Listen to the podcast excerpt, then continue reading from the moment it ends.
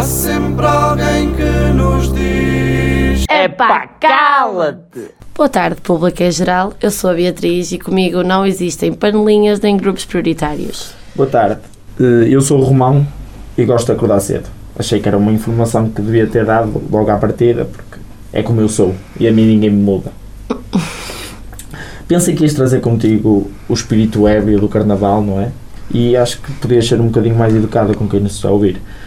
Portanto, antes de começarmos a dizer barbaridades, convém explicar o que é que, o que, é que andámos aqui a fazer. Fazes as honras, Beatriz. Com todo o gosto. Esta é então a nova rubrica da Universidade FM, de nome Há sempre alguém que nos diz. Epá, cala-te!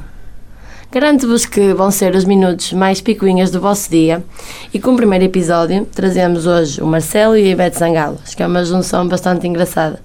Dá Romão, queres cantar aí um bocadinho? Que eu acho que tu tens jeito. É a carnaval, é carnaval. Ui. nós, uh, queríamos só deixar aqui uma parte. Nós viemos mascarados para estúdio. É uma pena isto não estar a ser uh, gravado. Estamos de facto engraçados. Estamos muito. Eu tenho, tenho ao meu lado a Beatriz, como, como já sabem, e ela hoje lembrou-se. Decidiu que não estava a ser ela e, portanto, fez um, um risco cor-de-rosa na pele. Tem um tom de pele diferente e, portanto, também foi vítima de discriminação no caminho até, até aqui à rádio. Eu passo a explicar. Como é que foi o teu carnaval, Beatriz? É exatamente aí que eu queria chegar. Eu passo a explicar. Eu tentei imitar o nosso caro amigo Ziggy Stardust. Contextualiza, mas pode Ziggy Stardust, isto, não, isto é para os amigos. para os amigos.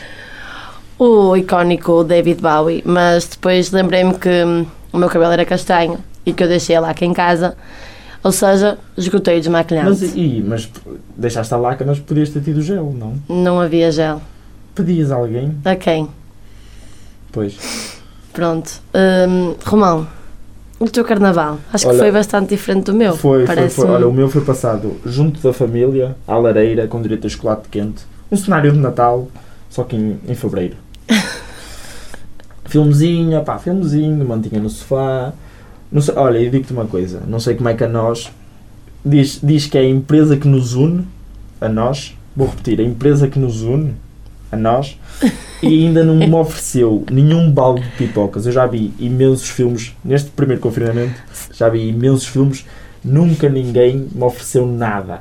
Ainda se dizem os reis do marketing. Achas que tu, tu que tiveste marketing no primeiro ano, achas que isto é ser o rei do marketing? Estás a tocar num ponto complicado, não te vou responder essa Pronto, contudo, pergunta. contudo, depois estreou assim um, um cochilozinho, foi propício ao sono também, Como é de sempre. mantinha, e acordou-me a notícia de que o Etna entrou em erupção outra vez, portanto, refugiei-me no Twitter. Que bom, que bom esconderijo, que bom esconderijo. Foi Tenho, não, muito muito bem, mas ó Romão, mais uma vez, já estás a desviar o assunto. Eu vou voltar ao nosso foco inicial. E dito isto, inicia-se hoje e aqui um dos períodos mais vazios da história da humanidade cristã. Lá vou ter de jejuar e não comer carne. Eu não gosto de sarelac sequer. Romão, Mas o jejuar não tem necessariamente. Podes, podes só beber água. Percebes? Já não precisas comer cereal. beber água? Quem fez, quem fez este guião está mal feito. Pois, Está mal feito. pois. hum, E sim, tens razão, a quaresma, que chatice, não é? Vamos ter que andar aí a beijar as pessoas. Pessoas? Já não é uma pessoa. Pronto. Mas pronto, não vamos, não vamos continuar a desviar o foco porque continua a tua, a gravidez, a tua gravidez não planeada já está na boca do povo. Portanto, não precisamos de. Eu vou continuar, Percebes? vou tentar que as pessoas não tenham percebido o que tu disseste. Hum, E, sabes que eu sou uma pessoa alheia a qualquer tipo de educação. E ontem estava a jantar, peguei no telemóvel e vi que o Marcelo esteve em Pudense. Sabes onde é que fica Pudense, Romão? Vamos testar Olha, aqui. para te, para te ser minimamente sincero, não faço ideia. Pronto. Tu Hum, também não sabes, admite. Pronto, ela não sabe. não sei. Hum, não sei, não, não desculpem. Oi, As pessoas precaveram-se, não foi? Eu acho. Estava, estava a dar aquela pausinha. estavas a dar uma pausa para descansar. Exato. Mas eu, pronto, disseste que viste o Marcelo, muito bem, esteve lá em Pudense, tudo muito bem, mas acho as- Sim, Impudense que se diz. As pessoas precaveram-se, porque, porquê? No atual estado do país, não é? Vivemos sob uma pandemia, não sei o quê, pessoal todo em casa, atafolhado em casa, e tudo o que o pessoal não queria agora era sair à rua, ver o Marcelo e contrair a doença que ele propaga pelas pessoas. Herpes labial. Já Há tiveste uma- alguma vez? Não, porque nunca o beijei.